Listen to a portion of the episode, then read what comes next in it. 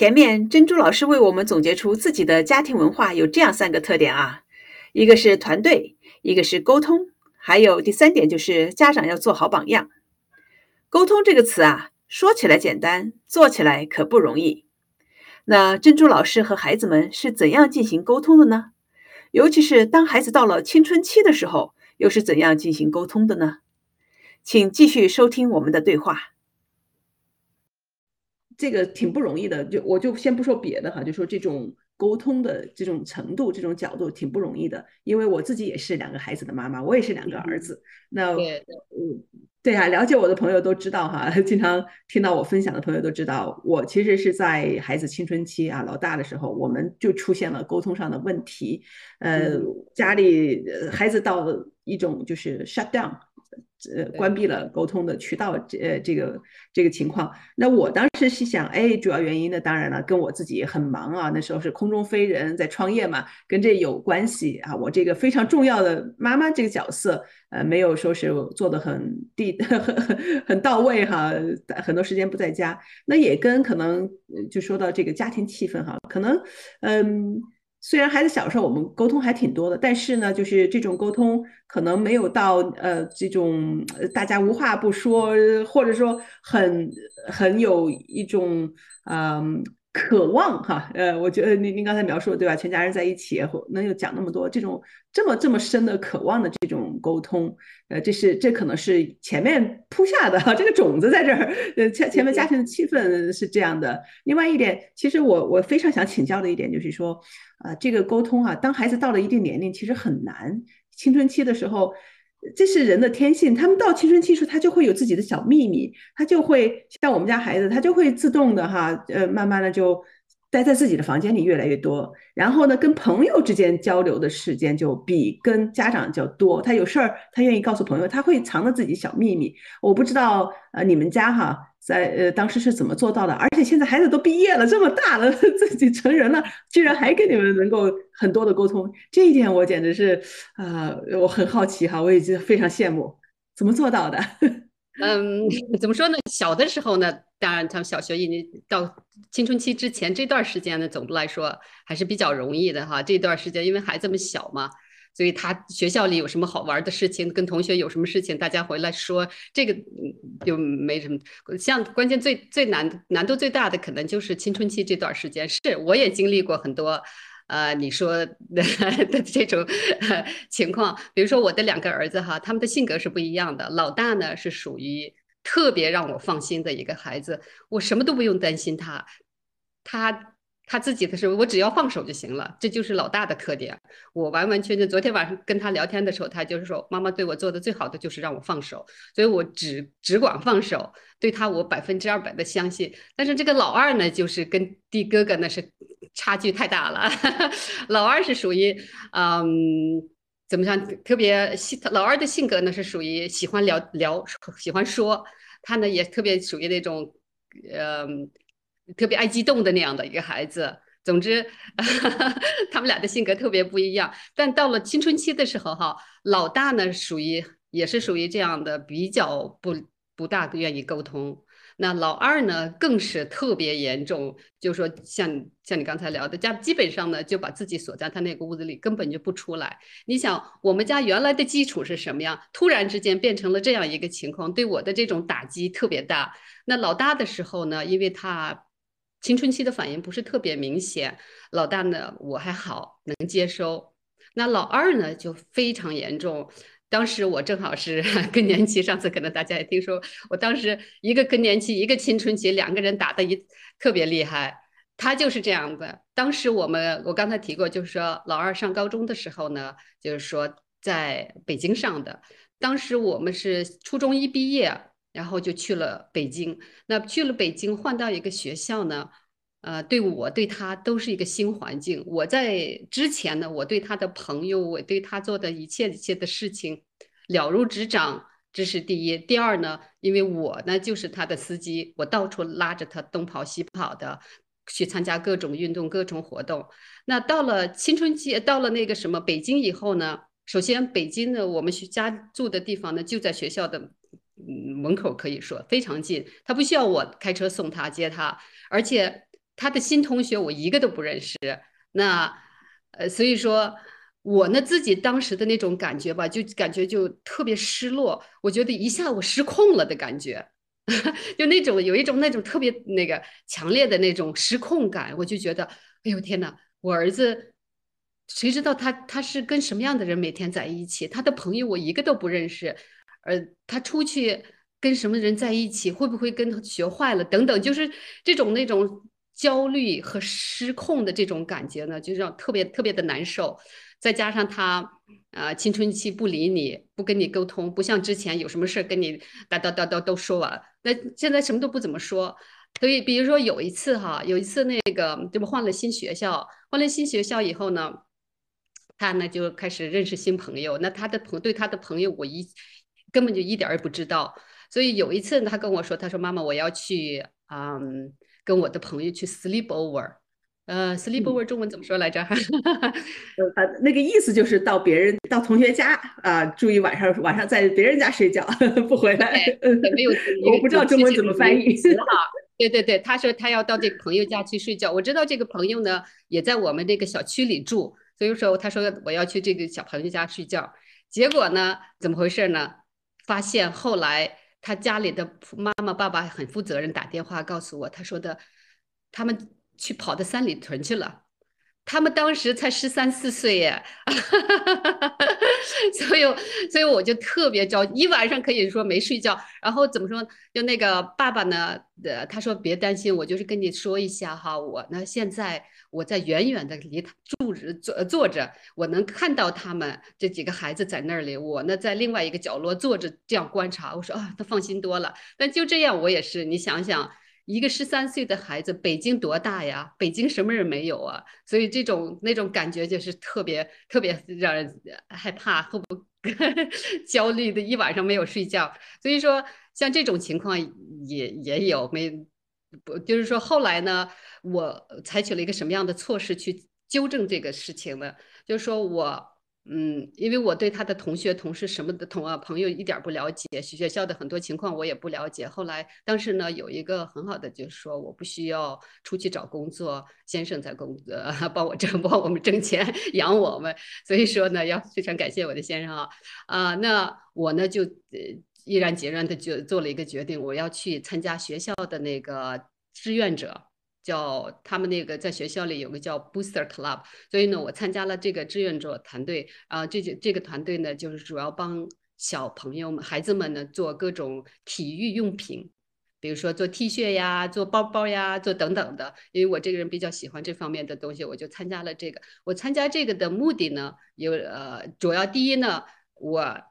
其实呢，特就最想知道，我了解我的儿子，我的儿子在我室外，在我的呃这种外面，他在学校里他是怎么样为人处事，他是怎么样活动，这样的我会在心理上有一个感觉，我就会安心，这是这是最重要的一点。当然再一点呢，我也希望就通过我反正也没事在家待着嘛，我就也可以帮助学校做一点事情。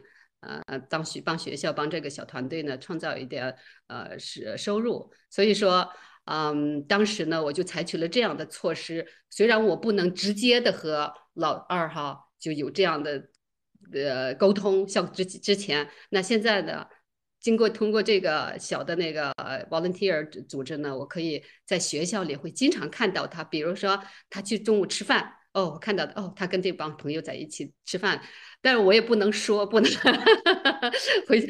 对，至少他也看到我，我他我看到他看到我的时候会远躲得远远的，我不愿意跟你，你不是我妈，我不认识你 这种感觉。所以所以说呢，有过也有过这种特别多的例子哈，这是其中，这只是其中一个。哈哈，谢谢。嗯。对，北京三里屯大很大的地方很热闹，那居然这么小的小孩子去逛街，逛了一晚上，太有意思了。嗯，对，啊，那嗯，咱们就说到呃孩子的这个成长过程哈，那听起来啊，珍珠老师您这个妈妈就是两个孩子不一样，所以您其实采也采取了一些不一样的方式来对待他们哈，根据孩子的特点，呃，这当妈妈的是有一定的直觉的，然后。啊，灵活机动的 来来对待这两个孩子，嗯，那呃，两个孩子，老大是进的斯坦福，老二是进的哈佛哈。那这两个学校 都是都是很难进去的啊。您这还是从北京哈，从中国考进去的，对吧？呃，老大是从美国考的，老二是从呃不，实际上不能这么说。老大呢是呃大学研究生在斯坦福上的，他是从美国考进去的。那老二呢是从中国考的。大学，但是他上的是 U.S.C 南加大，然后他的研究生是从南加大考入了那个哈佛，是这样。嗯嗯，好，呃，南加大也是非常非常棒的学校，也很难进，非常 competitive。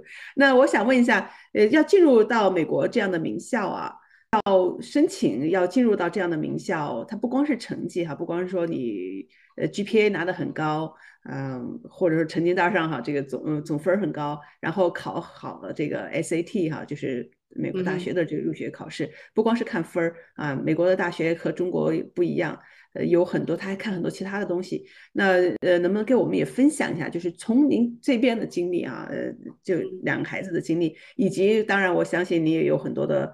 朋友啊，还有在那个学校，既然做 volunteer 哈，可能也了解的呃比较多一些的信息，就给我们分享一下。那么在美国，如果想申请比较好的大学，是需要有一些什么方面的，嗯，能够让他们跟别人不一样的？除了这个学习成绩之外的，呃，哪些东西啊是会被学校看中的？或者说至少您觉得啊，您的孩子可能因为这些原因哈，他们能够比较 outstanding。嗯。嗯，怎么说呢？首先，我想声明一点，就是说，我们在培养孩子们的这个整个这几呃途中呢，就是从来没有想过哈，没有想过，就是说我们的目标就是孩子们将来有一天上斯坦福或者哈佛，没有过这样的想法，真的是没有。只是我们两个呢，用自己最大的努力呢，培养，呃，想着怎么样把孩子们培养成人，就是说自己将来嗯有一份很好的工作。嗯，就是就就就是这么简单，真的是这么简单，没有没有这么。但是这个培养的过程中呢，后来呢，当然孩子们上了这种好学校，作为家长，我们都非常为他们骄傲，当然是。那通过我的分析，我的那个观察呢，我觉得那个学校的这些学校看中的呢，除了当然学习就是 top number one，第一一定要学习成绩好，这肯定是。那第二呢，我觉得他们看中的就是说孩子们的这种。呃，怎么说？社会责任感，比如说这些孩子们，他他们申请的这些孩子呢，他对这个社会、对环境，他们是什么样的一个态度？他们是不是爱这些？这是第二第一点哈。我的第二点呢，就是说这个各个学校肯定特别看重两种孩子，就是说，呃，两类可以说，从我的角度，我觉得第一类呢，就是他的全面发展，肯定是那全面发展，那那不是说。那有些孩子呢，就是说他在某一个方面特别突出，比如说钢琴弹的特别好，或者是嗯体育，就是在某一个方面就是绝对的超人的这种的。但这种这种孩子毕竟少数嘛，我们的孩子也不是这样的，所以说对我们普通人的嗯家庭的孩子来说，这个全面发展呢是。最最重也是特别特别重要的。那还有一个就是说，我认为他关注的，我的理解就是说，他对这个孩子的这种领导能力也很重视。比如说你自己，首先呢，你自己是什么样的，你怎么样领导你自己，再加上你是通过你的领导力怎么样影响你周边的人啊人。所以说，对。呃，至于那对那个公益啊，这些都是包括在的说社会，就是说第一个我说的那个社会责任感这部分里边，那我的儿子们也做了很多很多的，在他们成长中，他们做了很多很多的这方面的工作。所以我觉得哈，我总结了一下，昨天我还跟也跟儿子们聊了一下，我觉得这三点特别重要，除了学习。嗯，那您刚才说到孩子做这公益啊，参与社会哈，这社会责任感还有。同时也锻炼自己领导力，嗯，那给我们举一两个小例子吧。什么样的，比如说他们 上，尤其是还在上高中的时候，能干啥呀？对吧？呃，那么做的哪些事情，或者是什么样的方式，能够对他们产生这么多的，嗯，不光是他们自己哈，产生这么多的呃能力上的培养，呃，自信心等等等等，呃，同时呢，也能够让校方哈，呃，对。他们做的这些事情，哎，觉觉得能够证明这个孩子确实是有有这些特点哈。嗯嗯，怎么说呢？呃，首先呢，我哈我在培养，就刚才也说过，我呢。从来没想过我的孩子们要上这些学校，但是我当时培养孩子对我来说，一个最最重要的事情就是说我怎么样帮助我的孩子培养他们的自信。这个这一点呢，从开始就是说我没有孩子开始到有孩子到后来，都是我一一直是贯穿下来的。对我这一点特别重要，因为这个对我来说，我的成长过程中，我觉得我缺乏的东西。那这个自信怎么培养呢？就是说，从我的角度来说，自信呢，嗯，我是通过体育，呃，培养他们的自信。嗯，像我可能我还还有一个，就我，因为我们孩子可能我们因为我们是蒙古人的原因，我们的孩子呢比较体育这方面比较。嗯，他比较 strong，因为两个人都是一米八十多的个儿，完了特特别就那个对爱好体育哈，都我从小就观察到他们特别喜欢这方面，所以从小就是说没上学开始，我们就一直带着他们，让他们就是说玩儿。所以通过玩儿呢，你能看得出来他们喜欢哪一类。只要是球类，他们基本上就是说刚开始呢，就是小学阶段呢，就是泛泛的，任何事情你任何东西你都可以做。因为学校在美国的学校学习呢，不像中国有这么多的作业，还这么课外的活时间还是蛮多的。这个什么肖老师很清楚嘛？所以说在这期间呢，我们我的任务基本上就是带着他们。尝试各种他们喜欢尝呃参加什么运动，我就带他们去参加什么运动。所以说，我可以数了一下，所有的球类，他们俩都差不多碰过，都是。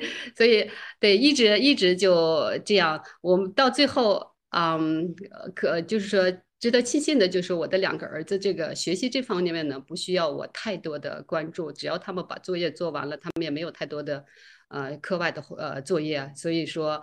呃，老师每次开家长会的时候没有太多的呃 complain，我就满意了。所以我培养儿子两个儿子的这个时间，我花在最多的嗯事情上，就呃最多的时间呢，就是说陪他们。参加各种运动，文文体，比如说去参，他们也弹钢琴，他们也拉小提琴，然后各种体育运动。反正我每天我的任务基本上就是一个出租司机，带着他们东跑西跑的。他们说今天这有比赛，我要去带他们去；明天那有比赛，我带他们去。所以，嗯，一方面是带着他们走，另一方面呢，就是我自己也特别投入。这样的话呢，这就是刚才回到了刚才我说的那个沟通，因为我比如说两个儿子打那个棒球。我我是当时咱们是没有这个呃小的时候没有这个棒球的这个体育的运动是吧？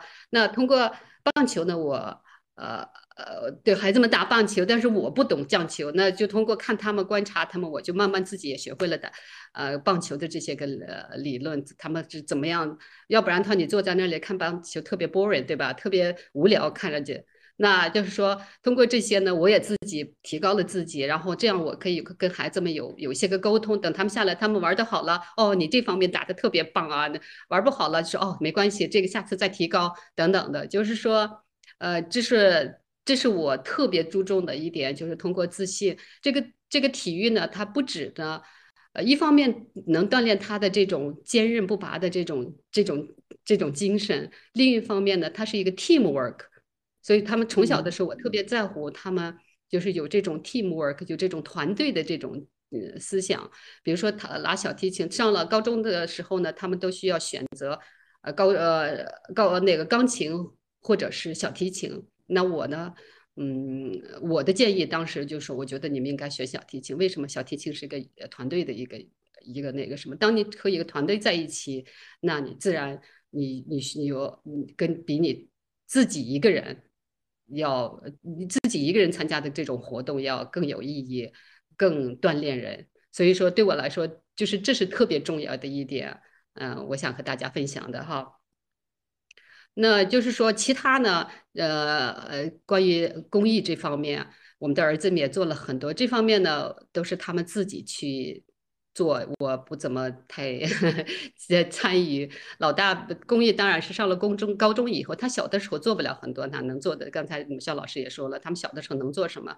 那比如说大了上高中以后，老大呢他就去我们那个圣路易斯，当时有一个呃有一些那种比较嗯呃有些孩子学习怎么说呢？就是说学学习不是需要帮助的这种孩子，他去那里去教这些孩子，呃，就给这些孩子补课。所以，比如说他做了很长时间的这个呃活动。那老二呢，他当时花了差不多，我昨天跟他说，我说你一共去了多少次？差不多两到三年时间，他一直就是在外蒙古。去帮助呃做一些个帮助一个教授，他做一些个关于嗯营养呀，呃就是说 vitamin D 呀这方面的营养呃营养叫什么 饮食营养这方面的，总之因为他是学那个公共卫生嘛，后来所以他一直感兴趣这方面，那他呢就一直做了这很多这方面的工作，他差不多就连续了这个工作连续了。三年，他每年夏天放假都会去那里。那其实中间呢，他还会帮这些老师，帮这个教授，他会分析很多他们的那些数据，因为他积累了很多那些数据嘛，他会帮他们分析这些。所以说，呃，他们两个呢，在这方面也做了很多很多的事情。嗯，棒，好棒！哎，我我我有一个 follow up question 哈，就是嗯，刚才说到孩子小的时候是去尝试很多东西，对吧？这样，因为他还不知道他到底喜欢什么，那么作为家长去观察，啊，那后来到一定的时候肯定是要聚焦了，因为一个人的时间有限，尤其到了高中很忙了，那最后是怎么样的决定下来？你？不管是呃体育还是音乐，你可能就是会非常有选择的哈，呃，聚焦在某一两个强项上。你们当时怎么做这个决定的？啊，小学的是这个，其实我们家是这么做的。比如说小学的时候，对，刚才说了，那个他可以放开的去选，只要我时间允许，他时间允许，都可以参加，这是第一点。那。呃，上了初中了以后呢，学习就开始忙了。当时呢，我们就给他规定了，就是说你只能选，呃，一到两个，根据季节，每一个季节选一个活动。比如说美国的呃体育运动呢，它都是夏天、暑假、呃夏天、冬天四个季节都是不一样的。那我们当时就规他规定，那你就选一个运动。当然，当然这是呃钢琴和那个体育，比如说棒球哈，秋天是棒球，春天是棒球。那棒球。这那肯定他会选 棒球，不选钢琴。就是说，但有的时候我也会讲条件，我说你必须你要想玩棒球，那你必须也得要把钢琴学上，因为钢琴对我对你们来说是一个最基础的东西，一定要把这个学会。当将来你们以后想去弹吉他或者干嘛，这都是一个基础。所以说我当时的我们有一定的。就做 base 就是最基础的一些个要求，之后呢，让孩子们去选，再给他们固定，比如说一到两个运动可以选。这是上了初中，那上高中的时候就就很难了。高中的时候呢，他们俩呃都停了钢琴，然后小提琴呢，老大一直在，嗯，一直是四年的他们小乐队的。那体育呢，他们两个呢就一人选了，我看他们俩就是说。基本上选了一人选了两个，也是根据季节不同。老大是当时打的排球，嗯，老二呃老大是选了一个，老二呢是排球和田径，好像是对，就这两个运动。所以呃，随着那个随着发展呢，他们自己不也不用我说到到最后了，他们自己也。知道他喜欢什么，比如说老二呢特别喜欢棒球，那就参加了棒球队；老大呢特别喜欢排球，那参加了排球队。然后还有那个乐队，老二呢还有一些其他的一些个活动。嗯嗯，所以我们 还是要灵活哈。孩子小的时候可以多多的去尝试，到一定的时候，他们自己可能自己也就知道自己喜欢什么了，擅长什么。嗯，对，嗯。嗯，好，那呃呃，同时哈，咱们的听众朋友们，大家可以在留言区啊，把你们的问题开始往上敲哈，啊，我还有还有一两个问题，然后会把时间留给大家。珍珠老师说到，哈佛、斯坦福等顶尖高校注重学生的这三个方面的特质：一是社会责任感，二是全面发展的人才或者是有特长的人才，还有第三条呢是领导力。他也为我们分享了他是怎样培养孩子的自信心的，帮助孩子们奠定幸福人生的基础。其实呀，珍珠老师在孩子青春期时也曾经很头疼。那今天回过头来看，他对家长处理好青春期孩子的关系有什么忠告呢？请继续收听我们的对话。